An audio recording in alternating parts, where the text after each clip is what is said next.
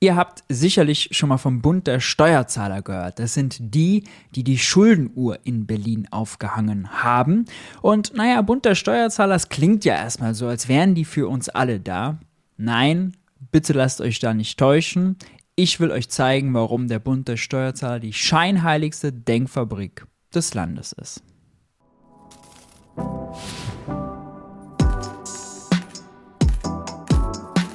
Hi und herzlich willkommen bei Geld für die Welt. Ich bin Maurice und in diesem Video schauen wir uns mal den Bund der Steuerzahler etwas genauer an.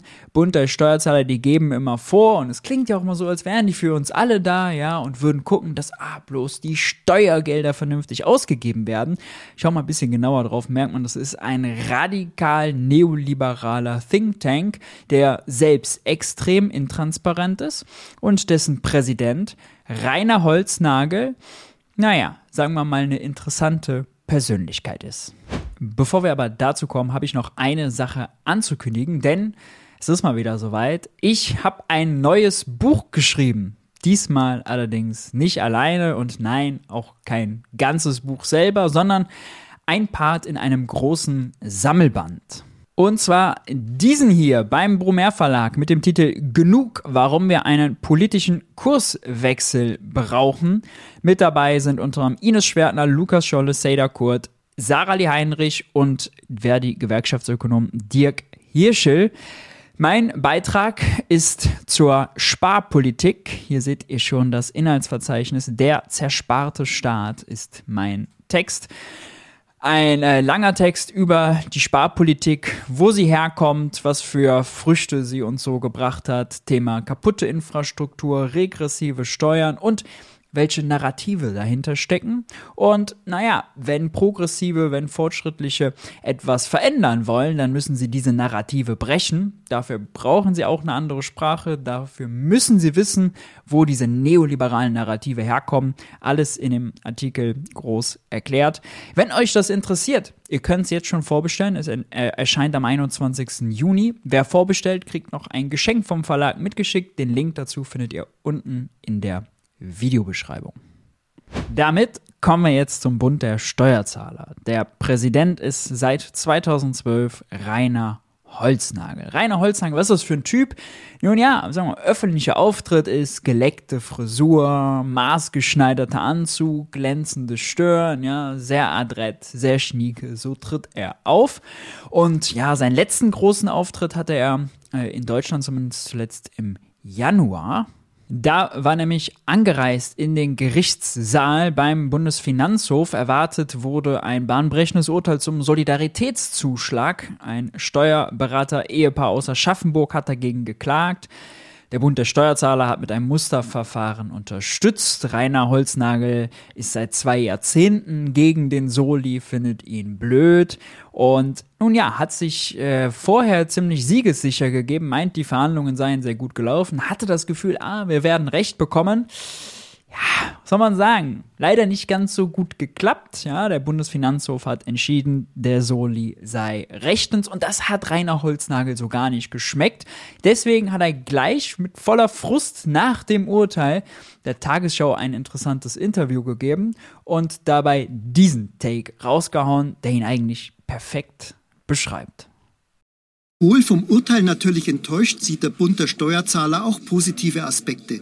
Ich stelle fest, dass immer wieder die, die, Forderung erhoben wird, eine reiche Steuer zu erheben. Wir haben sie und das ist jetzt amtlich bestätigt worden.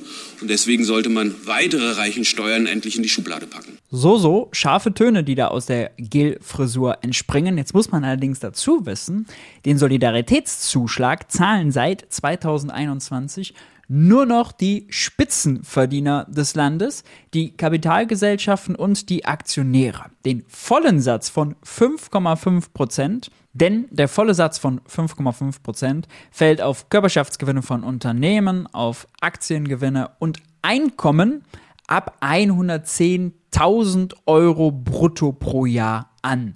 Rund 90 Prozent der Steuerzahler haben mit dem Soli überhaupt nichts mehr zu tun und mehr als 60 Prozent des Soli-Aufkommens kommen von den Top 1 Prozent, die eben am meisten in diesem Land verdienen. Es stellt sich also die Frage, wenn er sich da so äh, aufführt und wenn er so seit zwei Jahrzehnten gegen den Soli kämpft und das immer noch macht, obwohl der Soli mittlerweile wirklich nur noch von den Spitzenverdienern gezahlt wird, für wen lobbyiert der Bund der Steuerzahler eigentlich? Lobbyiert er für uns alle? Lobbyiert er für alle Steuerzahler? Oder hm, lobbyiert er am Ende doch nur für die Steuerzahler, die ein Unternehmen sind, die viel Geld haben und so weiter? Zugegeben, allein der Name Bund der Steuerzahler, das ist ein gelungener Marketing-Move. Das tut so, als wären wir alle damit gemeint. Dabei haben wir zum Beispiel alle eine ganz unterschiedliche Steuerlast. Ja, die Kellnerin und der Manager, die sitzen wahrlich nicht in einem Boot. Die Kellnerin, die verdient so wenig, dass sie kaum Einkommenssteuer zahlt, erst recht keinen Solidaritätszuschlag, dafür aber einiges an Mehrwertsteuer. Dem Manager wiederum kann die Mehrwertsteuer, die er im Supermarkt bezahlt, fast egal sein. Für den ist die Einkommenssteuer viel wichtiger und natürlich die Abgeltungssteuer, die er auf seine Aktiengewinne zahlt. An Aktien wiederum kann die Kellnerin natürlich gar nicht denken, geht ihr ganzes Gehalt doch quasi für die Meisterung des Alltags drauf. Generell fällt auf, der Bund der Steuerzahler hat irgendwie für die steuerlichen Anliegen der Kellnerin recht wenig zu bieten. Ne? Der Bund als Steuerzahler interessiert sich nicht für die Mehrwertsteuer, ist recht nicht für die Mehrwertsteuer zum Beispiel auf Grundnahrungsmittel. Bund der Steuerzahler ist egal, was die Kellnerin an Steuern bezahlt, wenn sie Brot und Butter einkauft. Dafür hm, stört sich der Bund der Steuerzahler aber verdächtig häufig zum Beispiel am Solidaritätszuschlag, wie wir jetzt gesehen haben, an der Ankündigung bloß oder der Forderung nach Reichensteuern, nach Vermögenssteuern, ja, vor allem stört er sich an der Belast zur steuerlichen Belastung von Unternehmen, da kann er sich ganz stark dran stören, ja. Auch stört er sich sehr wenig an Steueroasen oder an Schwarzgeld und Schwarzarbeit, da ist er auch eher zurückhaltend. Wiederum neue Staatsschulden. Oh Gott, das ist mit dem Bund der Steuerzahler nicht zu machen. Die haben ja deswegen auch diese bekannte Schuldenuhr aufgehangen, um ganz klar aufzuzeigen, Staatsschulden, ja, das geht zulasten der Steuerzahler. Da sind sie konsequent dagegen. Warum ist das so? Nun, um eine Antwort darauf zu finden, schauen wir uns mal Rainer Holznagel genauer an, seine Vita genauer an, die Mitglieder beim Bund der Steuerzahler etwas genauer an und die Art und Weise, wie der Bund der Steuerzahler Mitglieder gewinnt. Mein erster Erklärungsansatz wäre erstmal die Ideologie. Der Bund der Steuerzahler wurde 1949 gegründet und zwar als neoliberaler Think Tank in einem Gasthaus in Stuttgart. Damals wie heute ist das Ziel Steuern und Abgaben runter, Staatsverschuldung zurückfahren, staatliche Ausgabenverschwendung stoppen. Die Takes hatten sie früher, die Takes hatten sie heute, findet man in jeder Presseerklärung, auf der Website und und und. Wahrlich kein Geheimnis. Und das sind Takes, die könnten auch eins zu eins so von der Stiftung Familienunternehmen, vom Bundesrechnungshof, von der Initiative Neue Soziale Marktwirtschaft kommen. Die haben eigentlich eins zu eins dieselben Positionen. Und oh, hm, auffällig ist, der Bund der Steuerzahler kooperiert auch sehr häufig mit den Familienunternehmern, mit der Initiative Neue Soziale Marktwirtschaft. Beides für sich selbst genommen wieder neoliberale Thinktanks. Sinnbildlich für die Ideologie sind auch die größten Marketingerfolge vom Bund der Steuerzahler. Nämlich die Schuldenuhr, die haben sie auch auf ihrer Website stehen. Wir kennen es äh, alle in Berlin vor dem Hauptgebäude. Äh, hängt sie auch fleißig. Dazu sagt Rainer Holznagel zum Beispiel das hier.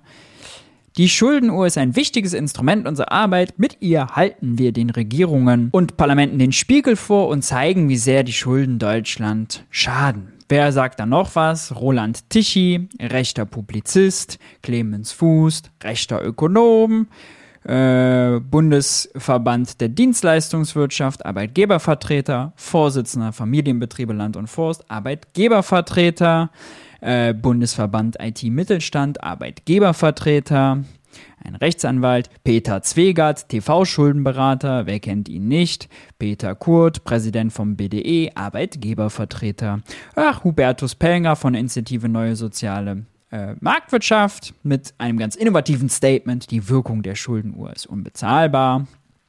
Äh, wir haben auch noch natürlich den Zentralverband des deutschen Handwerks, Arbeitgebervertreter.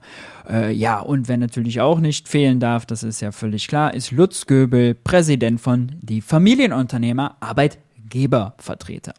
Dann haben sie noch dieses Schwarzbuch der öffentlichen Finanzen, wo sie Jahr für Jahr aufzeigen, was irgendwie die verschwenderischsten Ausgaben des Staates waren, wenn mal wieder irgendwie eine, eine Brücke nicht zu Ende gebaut wurde, ein Zaun nicht zu Ende gebaut wurde oder Autobahnübergang für Tiere gebaut wurde, den irgendwie dann kein Tier nutzt, dann stellen sie da ganz eine Kamera auf oder was. Halt solchen Kokolores und Rainer Holznagel ist Freund der Sendung von Bart deckt auf. Dort tritt er regelmäßig auf, wie hier zum Beispiel zu sehen. Links Holznagel, rechts Mario Barth. Und spielt als schwäbische Hausfrau das Finanzgewissen der Nation. Rainer Holznagel ist überzeugter Wirtschaftsliberaler, ohne allerdings tatsächlich irgendwie selber Ahnung zu haben. Wirtschaft ist auch gar nicht sein Ding, wie wir später sein werden. Und seine Drähte zur FDP und zur CDU sind unübersehbar. In einem Interview mit FDP-Haushaltspolitiker Otto Fricke wurde außerdem gefragt, wer denn der erfolgreichste Finanzminister aus seiner Sicht gewesen sei.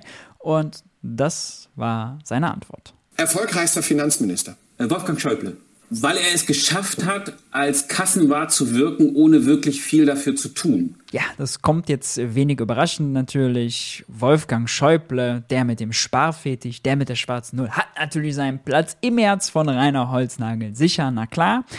Interessant ist aber, dass die Drähte von Rainer Holznagel zur CDU besonders heiß sind. Er selbst war oder ist intransparent, weiß man nicht so richtig, Mitglied der CDU, hat Anfang der 2000er Öffentlichkeitsarbeit für die CDU gemacht, und zwar im Landesverband Mecklenburg-Vorpommern. Ein Job, den Rainer Holznagel nicht bekommen hat, weil er so ein begnadeter Kommunikator war oder so, sondern den er über Vitamin B bekommen hat. Und zwar ziemlich heftiges Vitamin B, denn seine Mutter hat ihm den Job besorgt. Renate Holznagel war nämlich von 1991 bis 2011 Landtagsabgeordnete für die CDU in MacPom und ein richtig hohes Tier im Landesverband. Studiert hat Rainer Holznagel öffentliches Recht, Psychologie und Politikwissenschaft. Mit Wirtschaft und Finanzen hat er eigentlich relativ wenig zu tun. Und das gibt er eigentlich auch selber zu, macht daraus aber eine Stärke. Man findet zum Beispiel beim Bund der Steuerzahler auf der Website dieses Interview, wo Rainer Holznagel gefragt wird, und der Themenkomplex Steuern, war dieser schon immer Ihre Leidenschaft? Nein, weder in meinem Studium noch in meinem Arbeitsleben vor dem Bund der Steuerzahler hatte ich mit dem Themenbereich Steuern und öffentliche Finanzen zu tun. Doch diese Situation war sowohl für mich als auch für den Verband eigentlich sehr hilfreich. Ich musste vieles neu lernen und durch meine vielen Fragen wurde deutlich, dass in der Steuerpolitik, im Steuerrecht nichts selbsterklärend ist. Die Öffentlichkeitsarbeit des Verbandes hat davon profitiert. Denn bald war ich in der Lage, schwierige Themen so zu erklären, dass der Nichtfachmann sie auch versteht. Mhm. 2003 wechselte Rainer Holznagel dann von der CDU in Mecklenburg-Vorpommern zum Bund der Steuerzahler und übernahm dort in der Geschäftsführung den Bereich Presse- und Öffentlichkeitsarbeit. Bei Gott nicht den Bereich Wirtschaft und Finanzen innerliches, sondern nein, Presse- und Öffentlichkeitsarbeit und wurde zur rechten Hand des damaligen Präsidenten Karl Heinz Decke. Decke hat den Bund der Steuerzahler 2012 verlassen, nach, sage und schreibe, 18 Jahren. Also auch der saß da ewig lang im Sessel. So wie Rainer Holznagel seitdem dort im Sessel sitzt, mittlerweile in seinem elften Jahr als Präsident. Übrigens, äh, ganz interessant zum Thema Wirtschaft und Finanzen, da hat Holznagel mal angegeben, dass ihn das Fachsimpeln mit seiner Frau weiterbringt. Seine Frau, Finanzrichterin und ehemalige Steuerberaterin. Jetzt kann man natürlich denken, aha, okay, ist ja, klingt ja schön und nett. Nur das Problem ist, eine Finanzrichterin oder eine Steuerberaterin, die denken betriebswirtschaftlich, nicht volkswirtschaftlich. Wer aber über das Steuersystem, wer aber über Staatsfinanzen urteilen möchte, der muss doch bitte volkswirtschaftlich firm sein und volkswirtschaftlich denken, nicht betriebswirtschaftlich, nicht als ginge es um die eigene Kasse oder um ein Unternehmen, sondern um die Wirtschaft als Ganzes. Das ständige Skandalisieren von Staatsschulden Beispiel Schuldenuhr oder sein Statement, was sie eben dazu hatten, liegt also nicht nur an der neoliberalen Ideologie, dass der Staat möglichst klein sein soll und sich raushalten soll, sondern einfach und schlicht auch an blanker makroökonomischer Unkenntnis. Rainer Holznagel hat nie gelernt, makroökonomisch volkswirtschaftlich zu denken. Die politische und ideologische Färbung vom Bund der Steuerzahler erkennt man auch am restlichen Führungspersonal des Vereins. Es gibt nicht nur die Bundesebene, sondern eben auch 15 Landesverbände. Und wenn man da mal ein bisschen recherchiert, findet man schnell, aha, ein Großteil von denen ist Mitglied bei der CDU, bei der CSU oder bei der FDP. So viel dazu, dass der Bund der Steuerzahler als politisch parteipolitisch neutral auftritt, sich selbst so bezeichnet und sogar als gemeinnütziger Verein eingetragen ist, was wiederum bedeutet, die Spenden und Beiträge sind sogar steuerlich absetzbar. Attac hat man prominenterweise vor einigen Jahren die Gemeinnützigkeit entzogen, aber der Bund der Steuerzahler, der ist gemeinnützig. Eine zweite Erklärung dafür, warum der Bund der Steuerzahler so ist, wie er ist, ist so ein bisschen, wes Brot ich esse, das Lied ich sing. Nämlich, der Bund der Steuerzahler vertritt die Interessen derer, die ihn finanzieren. Das sind neben einigen unbekannten Großspendern, die mittlerweile noch rund 200.000 Mitglieder. Jahr für Jahr kommt der Bund der Steuerzahler mit seinen 15 Landesverbänden so auf ein Finanzbudget von 15 Millionen Euro. Eine ganze Stange Geld. So eine Mitgliedschaft beim Bund der Steuerzahler, man bekommt ja viel dafür, ne? die ist natürlich auch nicht günstig. Also nur falls ihr es selbst irgendwie jetzt für euch erwogen habt, geht je nach Landesverband geht es da so um 75 Euro, Privatpersonen ein bisschen weniger, Unternehmen und Kleinbetriebe ein bisschen mehr. Wer aber genau die Spender und die Mitglieder vom Bund der Steuerzahler sind, ist nicht öffentlich bekannt. Ja, keine Transparenz, was ja besonders interessant ist, weil der Bund der Steuerzahler ja sonst überall Transparenz fordert. Ja, gerade bei den Staatsfinanzen, bei sich selbst, obwohl er gemeinnützig ist, aber nicht. Vermutlich, weil sonst auflöge, dass der Bund der Steuerzahler eigentlich ein Bund der Unternehmenssteuerzahler ist. Zu dieser Erkenntnis ist die Hans-Böckler-Stiftung mal in einer Studie im Jahr 2008 gekommen. Da hatte der Bund der Steuerzahler übrigens noch viel, viel mehr Mitglieder als die 200.000. Die sind auf dem absteigenden Ast. Gott sei Dank. Ähm, auf jeden Fall ist deren Studie zu dem Ergebnis gekommen, dass wohl 75 Prozent der Mitglieder mittelständische Betriebe und Kleinunternehmer seien. Und um die Zahl zum Mitgliederschwund noch nachzuliefern, 2008 lag die Mitgliederanzahl noch bei 300.000, Anfang der 2000er gar bei 400.000. Mittlerweile ist es nach eigenen Angaben nur noch 200.000 und die Tendenz sinkend. Warum 400.000? Warum hatten die so viele Mitglieder? Nun, zu den Hochzeiten profitierte der Bund der Steuerzahler von einer Kooperation mit der Hamburg-Mannheimer Versicherung. Deren Mitarbeiter telefonierten die Leitungen heiß, um erst Mitglieder für den Bund der Steuerzahler zu werben und dann obendrauf noch eine Versicherung zu verkaufen. Na, das ist doch ein gutes Geschäft. Und auch heute noch versucht der Bund der Steuerzahler seine Mitglieder per Telefonakquise anzuwerben. Dafür schreiben sie regelmäßig Stellen aus, wo sie Leute suchen, die eben Callcenter-Erfahrung haben, äh, Telefonagenten-Erfahrung haben, die Erfahrung haben mit Vertriebs- und Verkaufsgesprächen. Ja, das kann man auf der Webseite unter den Stellenbeschreibungen da alles nachgucken.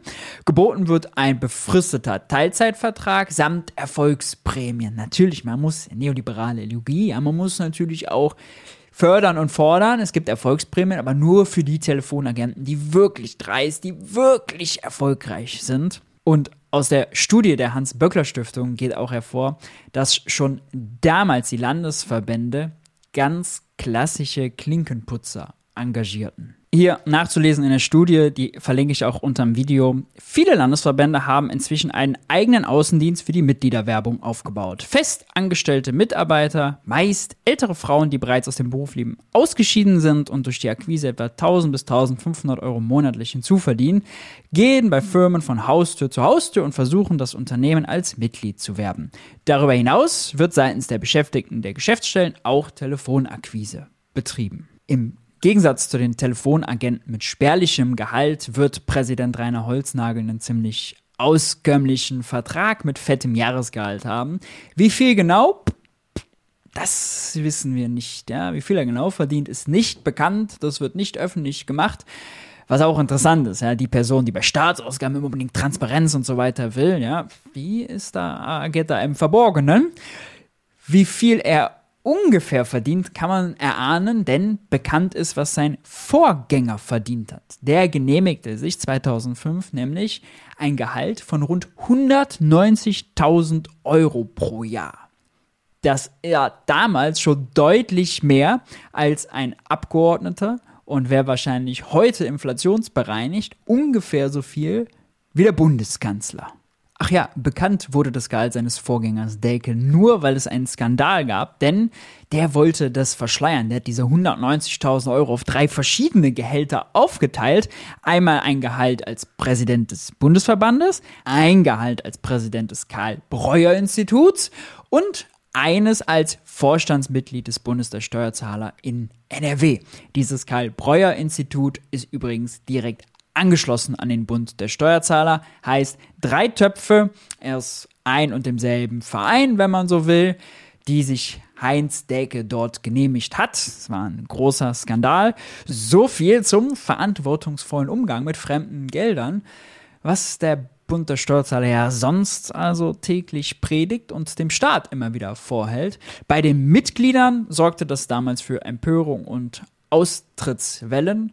Zu Recht. Also, nach dem, was wir jetzt alles wissen, na, braucht man nicht viel hineinzudeuten. Es ist keine große Analysekunst. Der Bund der Steuerzahler, das muss man einfach so sagen, der segelt unter falscher Flagge. Er gibt vor, die Interessen aller Steuerzahler zu vertreten. Er vertritt aber die Reichen und vor allem die Unternehmenssteuerzahler. Denn also eine Vermögenssteuer, höhere Ausgaben für die öffentliche Infrastruktur, äh, ein Soli für Topverdiener, eine Senkung der Mehrwertsteuer, das ist im Interesse der großen Mehrheit. Rainer Holznagel ist dagegen. Rainer Holznagel ist gegen die Mehrheit, dass der Bund der Steuerzahler trotzdem als gemeinnützig gilt.